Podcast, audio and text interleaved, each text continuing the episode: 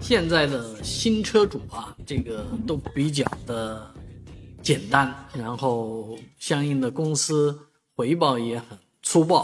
啊。这个说的是有一位女士呢，购买了特斯拉，哎，买回来以后呢，她发现这个车啊，方向盘抱死。还不是一次，新车就爆死两次了，啊，所以呢，他打电话投诉的时候，人家就非常简单，退，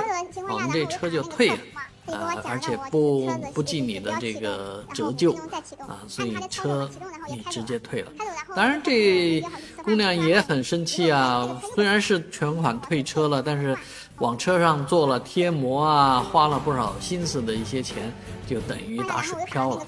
那当然，别人不会赔你这个费用，是吧？啊，其实类似的事情在全国各地都有有发生啊。像广东的车主啊，某位小姐，她也同样面面临这样的问题啊，说提车新车半个月，这个在行驶过程当中方向盘会突然抱死，啊，挺吓人的啊。而浙江的一位这个特斯拉的车主也反映过这个问题，啊，说明是一个比较普遍的问题。嗯，但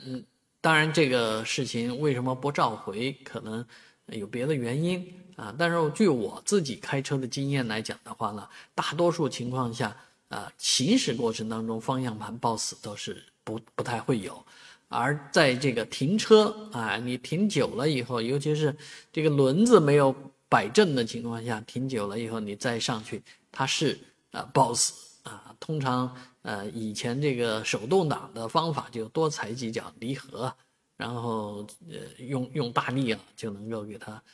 搞松开来啊。但是现在这些电动车啊新车为什么会频频发生这样的问题，倒还真不知道